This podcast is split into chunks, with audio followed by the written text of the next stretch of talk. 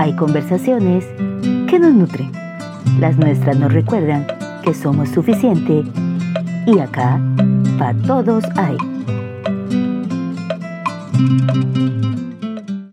Bienvenidos a una semana más de Pa Todos hay. En estos primeros días del año, cada vez que pasamos por una librería, supermercado o bazar, nos topamos con agendas de todo tipo y diseño. Unas súper coquetas, otras muy básicas. Es una herramienta muy utilizada en diversos escenarios y está como de moda en esta época. Pero, ¿para todo sirve? De eso hablaremos hoy. Estaba leyendo que una gran mayoría de las agendas compradas, regaladas, porque a muchos les da por regalar agendas en esta época del año. ¿Sabes dónde acaban? ¿Dónde? Bueno, en su gran mayoría olvidadas en algún rincón, donde después van a ser usadas para notas, para listas de compras. Y muchas, en el mejor de los casos, terminan recicladas, nuevas, sin abrir. Por cierto, Ale, vieran cómo me he reído de mí misma. Resulta que en las primeras páginas de mi agenda escribo una frase o varias que me motivan. Este año decidí repetir la del año pasado. Después de un año de ver la frase todos los días, sin prisa, pero sin pausa, decidí escribirla. Pero no fui a revisarla, sino que a pura memoria la escribí. Y escribí, sin pausa, pero sin prisa. A veces el orden de los factores sí afecta el resultado. Ay, no, Billy. Mientras que no visualices el año así, porque qué colocho mental. Vos sabés que cuando estaba escribiendo este episodio, empecé a recordar cuándo fue la primera vez que yo tuve agenda. Y me regresé muchos años en el tiempo y recordé que era una agenda de Garfield, preciosa. Tenía unos resortes anaranjados. Yo la amaba, tenía sticker, control de gastos, planeador mensual, bolsillos para guardar tarjetas o los tickets, hasta una hermosa regla, obvio, de Garfield y Odie. Pero mi yo adolescente no entendía cómo de antes funcionaba nada de eso. Y terminé usándola como diario. Les cuento esto porque aunque tenía una gran herramienta, no sabía cómo usarla. Me pasó parecido. Solo que la usaba para escribir cuánta cosa interesante se me ocurría, para escribir una receta que me gustaba, una idea, o sea, para de todo y terminaba siendo un enredo. No fue hasta que me topé con una cliente muy adepta a esto de la agenda que me compartió cómo usaba ella esta herramienta. Y para la Navidad siguiente me regaló una color lila, pequeñita, básica. Comencé a usarla con esta nueva perspectiva que agarré de ella y agradezco a menudo este legado que me dejó esta mujer. Años después, tomé un curso de gestión del tiempo y la agenda subió de nivel para mi utilidad.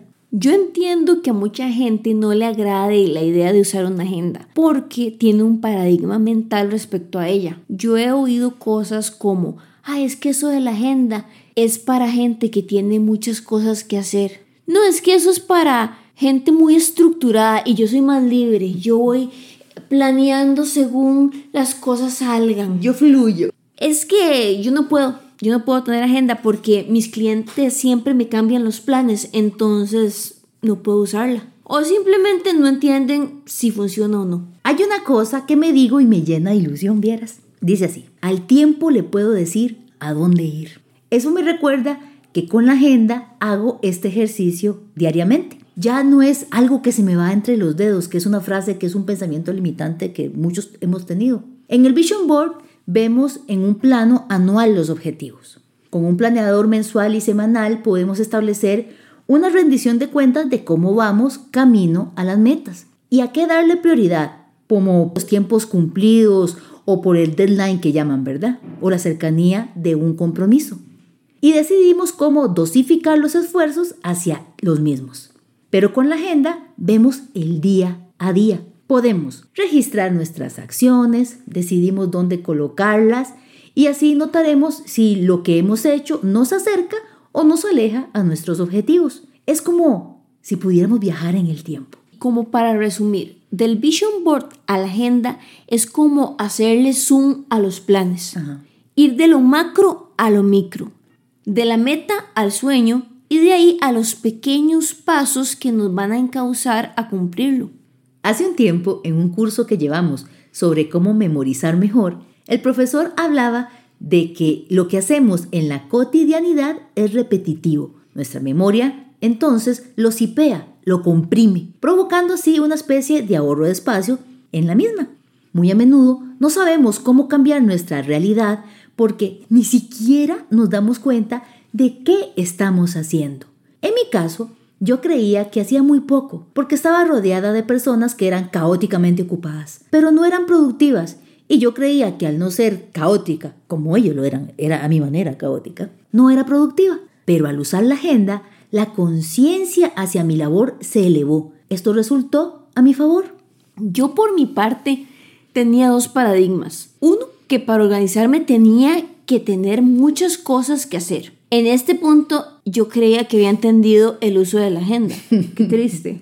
El otro, que mis actividades no eran lo suficientemente relevantes para organizarlas. Vean, donde me oigo decir esto me da una rabia porque por un lado no había entendido lo primero y por otro tampoco había entendido. Todos hemos estado ahí en algún momento. Lo importante, Ale, es reconocerlo. Hay gente que en la actualidad le dice a la agenda Daily Journal o... Eh, también le dicen Bullet Journal. Ajá. Esto es un método de llevar una agenda que te ayuda con la gestión del tiempo. Es un toque más profundo, pero muy práctico si te comprometes con esto. En mi caso, me gustan algunas ideas del journaling que adapto a mi realidad para mantenerme enfocada, motivada y, por ejemplo, un no negociable mío es hacer una cosa a la vez, es atender un cliente a la vez en fin, no abarcar más de la cuenta. La agenda es ideal para tal propósito. Tengo tanto que decir que me cuesta puntualizar el cómo, pero ahí vamos. En una agenda podemos ir de macro a micro. En algunas agendas viene un planeador mensual. Yo, por ejemplo, soy muy pragmática, a mí me gustan las agendas simples, entonces yo lo que hago es pegar una hoja en blanco y yo me hago el planeador mensual. Ahí uno puede poner los eventos importantes de ese mes. Ejemplo, cita con el dentista, entregar X trabajo en la universidad, tal día, tal día, un seminario. Ahí, en esa parte del planeador mensual, se prioriza. Ya en la agenda va el día puntual. Ahí pondremos detalles, día, hora, lugar. Por ejemplo, 9 a.m., cita con el dentista. El 20 del mes inicia seminario y ponemos dónde, en hotel tal. Jueves 6 p.m., café con Ale. También, en mi caso, en la agenda noto los pagos que hago, los ingresos que recibo, gastos y al final de mes hago un control cruzado con los recibos que he guardado. Así llevo un control de finanzas personales. También anoto estado de ánimo atípicos míos o incluso si algo pasó en la familia que creo que debo de anotar. Y así si se repite, sabré qué día sucedió con anterioridad. Esto me sirve para validar o evaluar mi respuesta a dicho evento. Lo que quiero decirles con todo esto es que uno decide el nivel de detalle que quiere registrar en la agenda. Algo muy valioso de este ejercicio es cuando al final de año o en cualquier momento que la revisemos, literalmente estaremos viendo el camino que hemos recorrido y esto es maravilloso para el autoconocimiento. Así como Milly hace su propio planeador mensual, hay plantillas en Canva, en Pinterest, hasta el mismo Word te da opciones. Y lo bonito de esto es que se haga suya. Siempre decimos esto porque entre más suyo se haga, más fácil. Más natural. Más natural. Más orgánico. Otra cosa es que el planeador mensual es una manera de empezar a organizarse y luego pasar a usar la agenda. ¿Por qué? Bueno, te vas a dar cuenta de que ocupas más detalle para el cómo, organizarte. Y también ya tendrás fijado un hábito, pero de eso vamos a profundizar luego. Que tengan un lindo y organizado jueves. Chao. Bye. Hay ideas, frases o palabras que nos generan preguntas o nos llevan a respuestas, porque quedan ahí en nuestra cabeza rebotando cual bola en una cancha de juego. Esta es nuestra sección, te la dejo picando. No importa lo que quites, si lo que quitas no importa. Esta frase se la escuché al doctor Ludwig Johnson y me voló de la cabeza un pensamiento limitante. Conversemos la próxima sobre los hábitos. Te la dejo picando.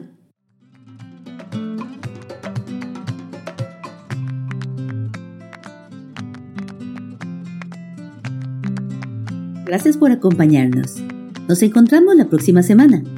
Te recordamos que en Instagram y Facebook somos Identidad para Todos Hay.